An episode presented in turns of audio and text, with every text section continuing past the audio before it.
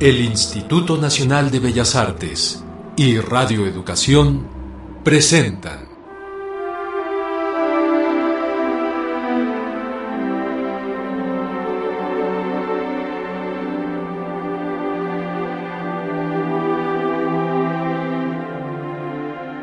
Grandes Esperanzas.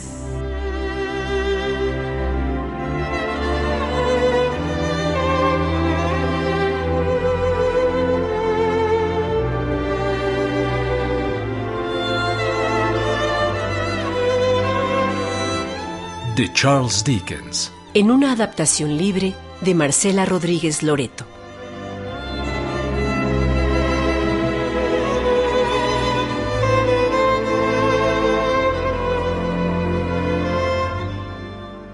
Había una vez una señorita que tenía grandes expectativas en su vida. La señorita Havisham vivía en las tierras bajas del condado de Kent. En el capítulo anterior,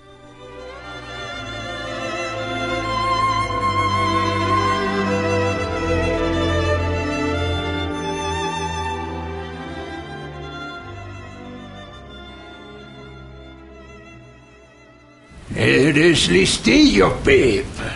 Me alegra. Pero no te las des conmigo. Te arrepentirás. En ese momento lo reconocí.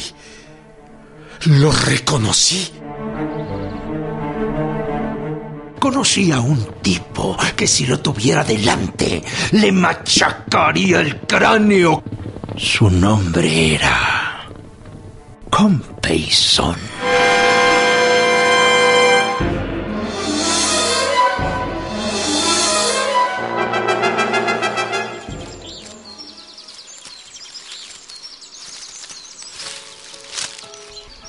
Deja que me arrodille.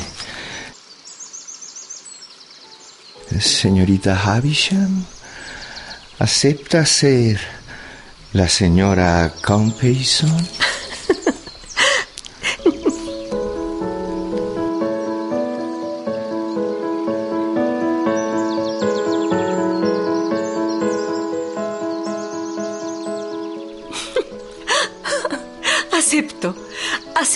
La señora Compeyson. Ah, señorita Havisham. ¡Qué felicidad! Ay, será el momento más feliz de mi vida.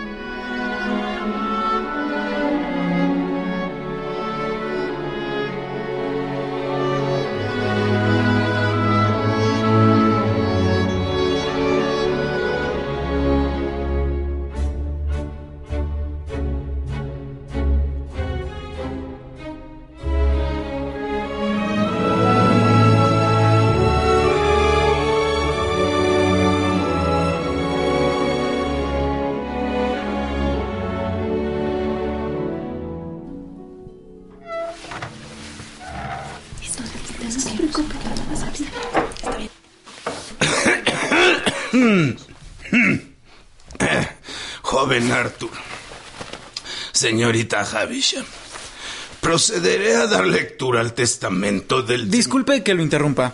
Esperemos a que la nana tenga bien dejarnos en privado. Arthur, mi nana es como de la familia. ¿Con su permiso?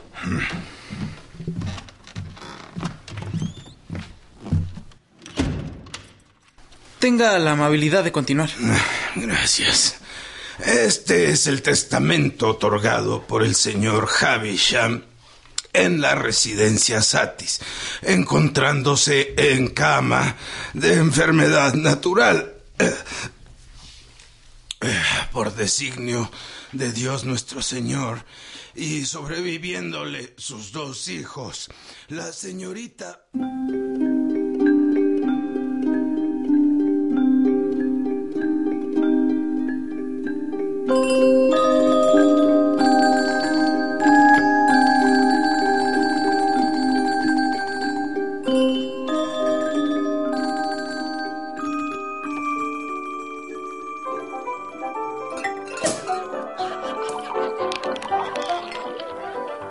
Compeyson, ¿cómo saber que mi padre decidió en su lecho de muerte incluirme en su testamento y que acabas de pedir matrimonio a mi hermana?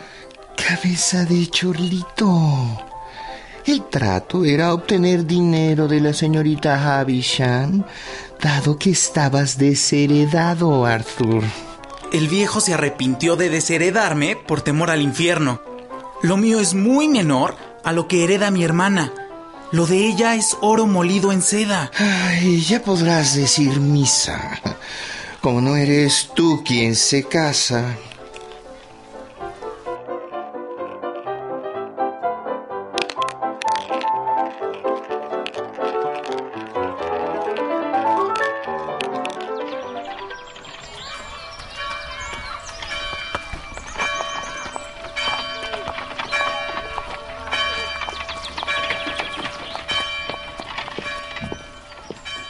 Querida, lo tuyo con ese jovenzuelo con es una reverenda insensatez. No esperarás que lo apruebe. Tío Matthew, Faltando tu padre, yo he de cuidar de ti. No sabemos quién es ese hombre. es amigo de Arthur. Arthur no es garantía de nada, salvo de una vida disipada.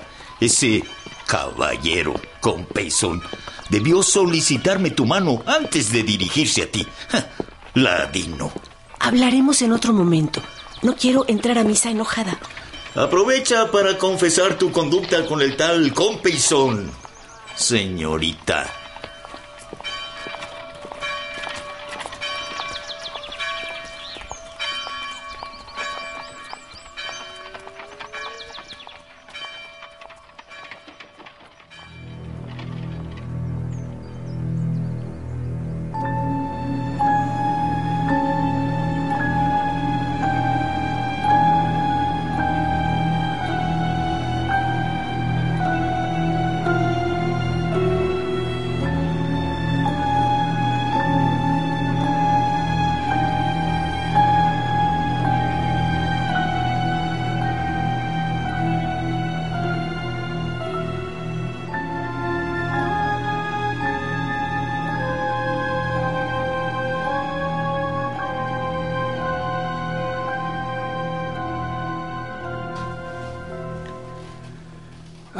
20 años que en Epsom, la ciudad de las carreras, conocí a un tipo que si lo tuviera delante le machacaría el cráneo. Su nombre era Compeyson. Compeyson se había educado en un internado y establecido como un caballero. Bien parecido, buen conversador. Sabía al dedillo las costumbres de los caballeros. Lo encontré en un lugarejo. Traje fino, reloj, cadena, anillo y alfiler de corbata. No te veía el polvo, Provis. ¿Un trago? La casa invita. ¿Dónde has andado? Acabo de salir de la cárcel de Kingston. Toma tu trago. ¿Qué hiciste? Nada. Esta vez me encerraron por vagabundo. Sé de alguien que puede ayudarte. ¡Compeyson! Creo que este hombre podría servirte. Ve, Provis. A juzgar por las apariencias, no está usted de suerte. Nunca he tenido mucha, señor Compeyson. La suerte cambia. Quizá la suya esté a punto de cambiar. ¿Qué sabe hacer? Comer y beber, si tengo con qué. Ahí tienes cinco chelines. Encuéntreme aquí mañana a la misma hora.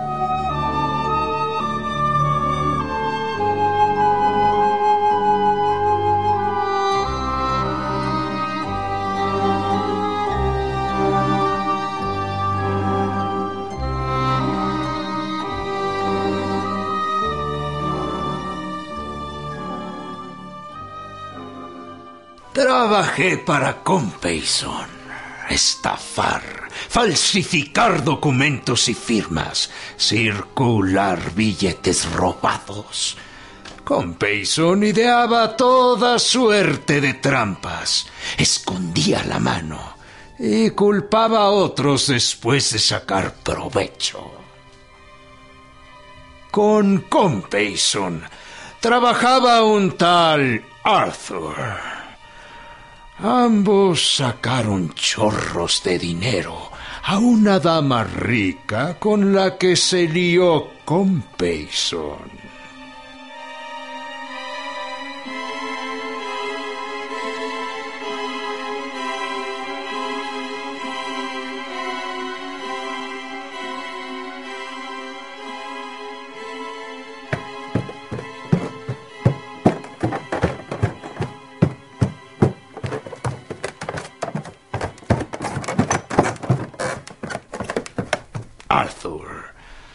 Se estaba muriendo en la pobreza y el alcohol. Vivía en el piso de arriba de la casa de Compeyson, cerca de Brentford. A veces Sally, la mujer de Compeyson, se apiadaba de Arthur. ¡Sally! ¡Allá arriba! En serio. No puedo deshacerme de ella. Está conmigo. Toda de blanco, con flores blancas en el pelo, completamente loca. Tiene un sudario colgado del brazo. Y dice que me lo va a poner a las cinco de la mañana. ¡Qué necio! Está viva, amigo. ¿Cómo iba a entrar a tu cuarto sin cruzar por la puerta o una ventana o subir por las escaleras? No sé, no sé cómo lo hizo. Está en el rincón, al pie de mi cama. Y de la herida que tiene en el corazón, tú. Tú se lo rompiste. Caen gotas de sangre.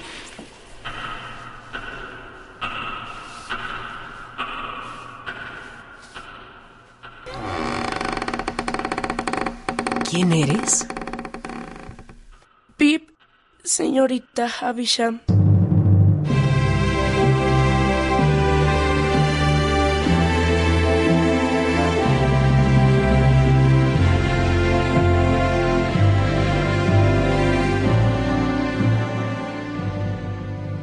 Estaba vestida con telas elegantes, satenes, encajes, sedas, todo en blanco, como sus zapatillas y el largo velo sujetado a su cabello.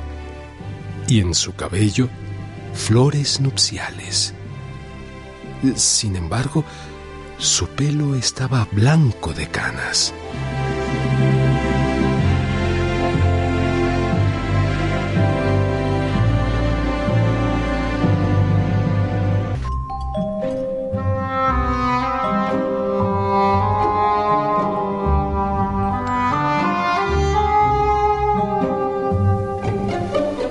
Acércate, Pip. Déjame verte. ¿Sabes qué tengo aquí? Su corazón. ¡Roto! ¿Cómo sacude el sudario hacia mí? ¡Qué ojos! ¿No es terrible que esté loca? Me va a poner el sudario. Quítaselo, quítaselo, Sally. ¿No la miras? Bebe un poco de licor, Arthur. Te hará bien. Se ha ido. Ha venido a buscarla a su guardián. ¿Verdad, Sally? Sí, sí. ¿Le dijiste que, que la encierre bien y, y, y que atranque la puerta? Sí, sí. Y, y, y que le quitara. que le quitara el espantoso sudario. Sí, sí, todo está bien. Eres muy buena, Sally. No me dejes solo. Por lo que más quieras, no me dejes solo.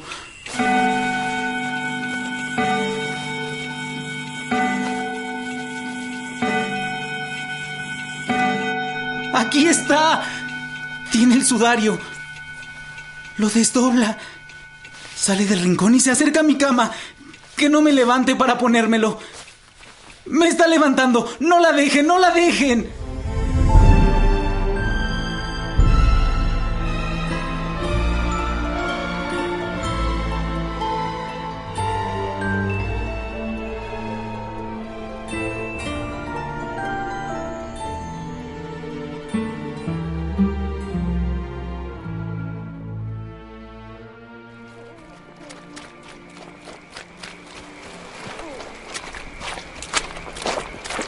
Aquí están los dos prófugos. Ríndanse. Que quede claro, sargento. Yo capturé a Compeyson y se lo estoy entregando. De poco le va a servir, Provis. Estando usted en la misma situación. Las esposas. Sargento, sepa que Provis intentó asesinarme. De no haber sido porque llegaron ustedes. ¡Miente! Nació embustero y embustero morirá. Compeyson se hace pasar por un caballero. Por favor. Este villano. Basta de parloteo. Sus asuntos no me interesan. Enciendan las antorchas.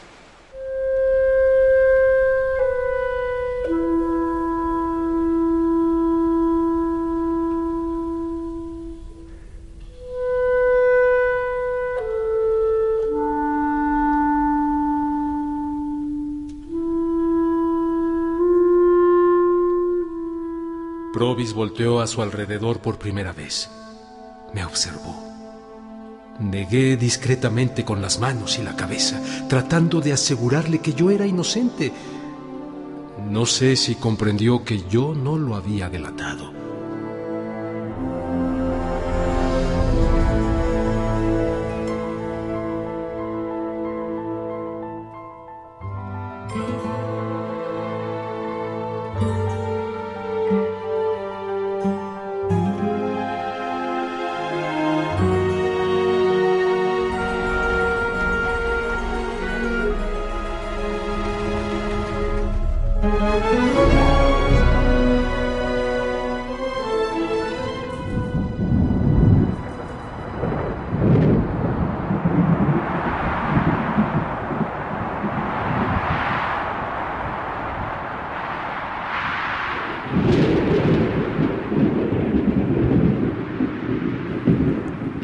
Pantanos juré que si ganaba una guinea sería para ti. Juré volverte rico cuando empecé a especular y ganar dinero. Viví limitado para que vivieras con holgura. Trabajé duro para que evitaras trabajar. Provis estaba en mi sala. Aturdido, intenté ordenar mis pensamientos. No podía separar su voz del viento y la lluvia. No podía separar su imagen de las aguas pantanosas. Recapturado delante de Joe, el señor Watson y yo cuando era niño.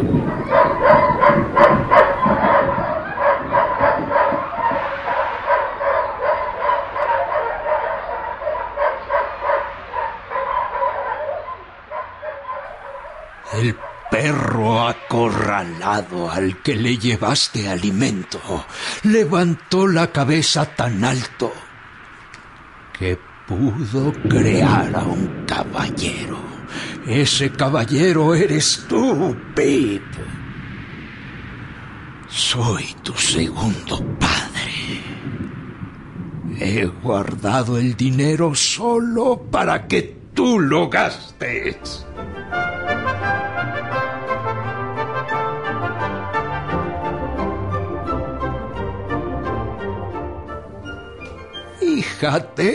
En tu anillo de oro, una preciosidad, diamante engarzado en rubíes, y el traje que llevas, y los libros, y los lees, ¿verdad?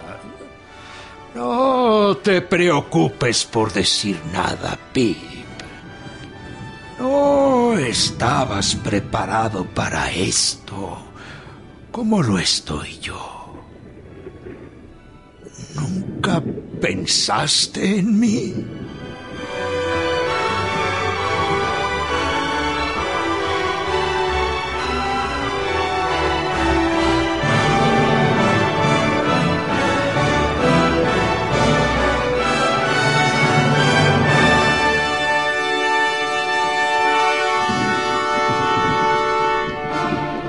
Empezaba a darme cuenta cómo la nave en que viajaba se resquebrajaba en mil pedazos y cuán náufrago era yo.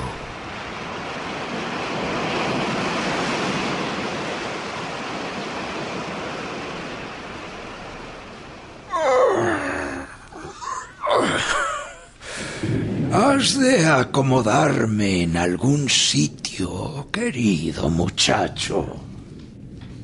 ¿Para dormir? Largo y tendido. Le daré el cuarto de mi amigo Herbert. No vendrá. Es necesario tener precaución. ¿Qué quiere decir? La muerte. Maldita sea. Fui deportado de por vida. Volver es la muerte si me encuentran. Es el castigo para los presos deportados a las colonias. Ah, habrá que tapar las entradas de luz y cerrar los accesos.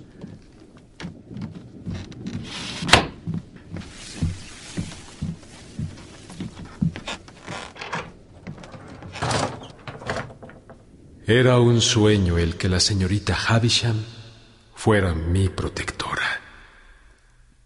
Estela no me estaba destinada. Sin embargo, el dolor más profundo y punzante era haber abandonado a Joe por un presidiario.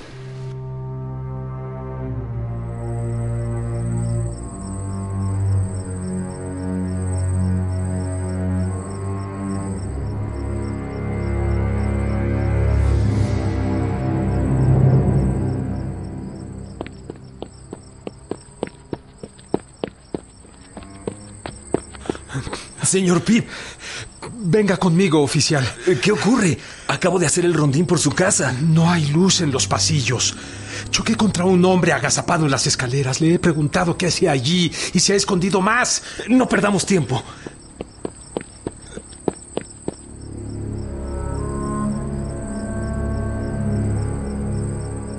Pues no hay nadie aquí, señor Pip. Debió huir cuando salí a buscarle. Por cierto, anoche un hombre me preguntó por usted. Ah, mi tío. Ah, entonces lo encontró. Sí, sí. ¿Y también la persona que iba con él? ¿Otra persona? Uh, juzgué que una persona iba con su tío. Se detuvo cuando su tío lo hizo para preguntarme por usted. Eh, cuando su tío continuó, lo siguió. En fin, gracias. Buenas noches, señor Pip.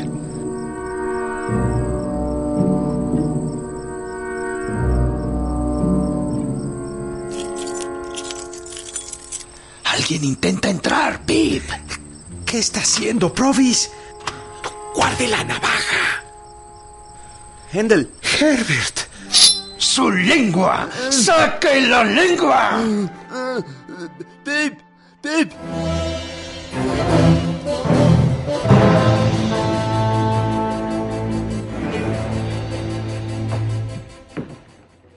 Sea cuidadoso, Pip. No se comprometa ni comprometa a nadie. No me diga nada. No quiero saber nada. No soy curioso. Solo quiero saber, abogado Jaggers, si es verdad. ¿Le han dicho o se lo han informado? Dicho indicaría comunicación verbal y no se puede tener comunicación verbal con un hombre que está en Australia. Diré informado, abogado Jaggers. Un hombre llamado Abel Magwitch me ha informado que es mi benefactor. Es su benefactor. Solo Magwitch. Solo Magwitch. Siempre supuse que la señorita Havisham era mi benefactora. No había ni un átomo de evidencia, Pip. No hay que juzgar las cosas por su aspecto, solo por su evidencia. No existe mejor regla.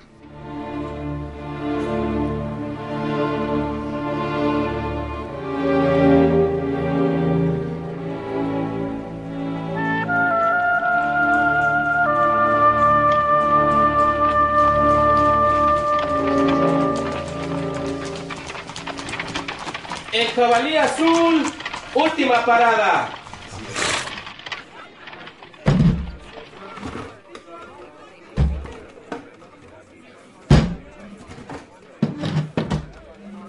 Buenos días, señor Pip. ¿Va a reservar cuarto? ¿Gusta que avisemos de su llegada al señor Pumbleshook? ¿Le llevo su maleta?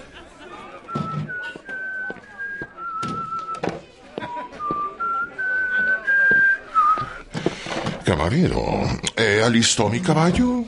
Eh, sí, señor Drummond. Pretende no conocerme, Pip. ¿Me evita? Ay, es usted. Me preguntaba quién tendría la costumbre de ir chiflando. La señorita no saldrá a montar hoy, hace mal tiempo. De acuerdo, señor. No comeré hoy aquí. Comeré en casa de la señorita. Eh, de acuerdo, señor Drummond. No busqué esta conversación y no me es agradable. Eh, pero no pierda los estribos. ¿No ha perdido ya suficiente? ¿A qué se refiere, Drummond? Camarero, entendió que la señorita no saldrá a montar hoy y que comeré en casa de la señorita. He entendido, señor.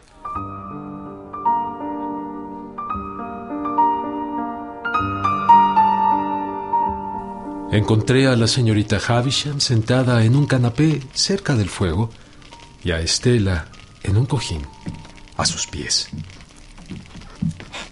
¿Qué vientos te arrojaron por aquí, Pip?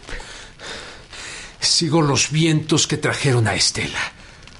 Lo que tenía que decir a Estela se lo diré ante usted.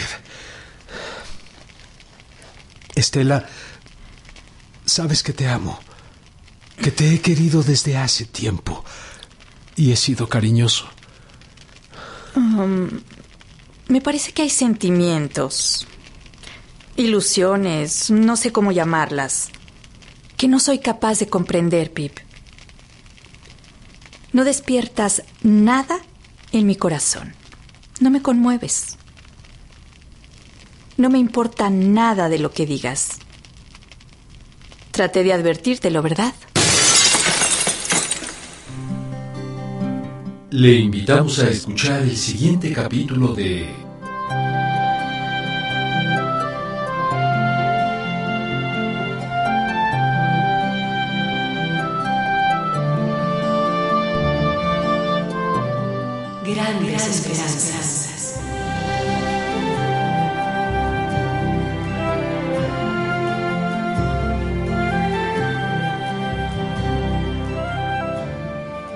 Participamos en este capítulo por orden de aparición como Miss Havisham, Norma del Rivero. Con Payson y Bentley Drummond son interpretados por Guillermo Henry. En los papeles de La Nana y Sally, Elizabeth Galvez. Como abogado y Jaggers, Simón Guevara. Arthur es interpretado por Mauricio Esparza. En el papel de Matthew Pocket, Antonio Monroy. Como Provis y el camarero Ignacio Casas. Pip es interpretado por Sergio Alberto Bustos. En el papel de Sereno, Juan Carlos Díaz. Como Herbert Pocket, Manuel Sevilla. Estela es interpretada por Aide Hunda.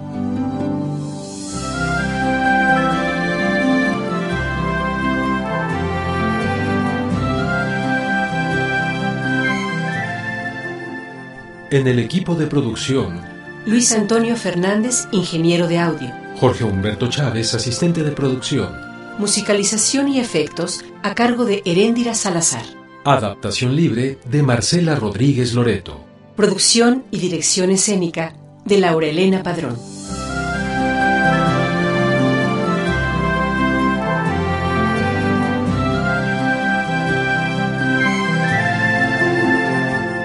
Usted puede volver a escuchar este capítulo y conocer más del autor visitando el micrositio de la serie en www.radioeducacion.edu.mx. También puede hacernos llegar sus comentarios a nuestro correo electrónico grandesesperanzas@radioeducacion.edu.mx.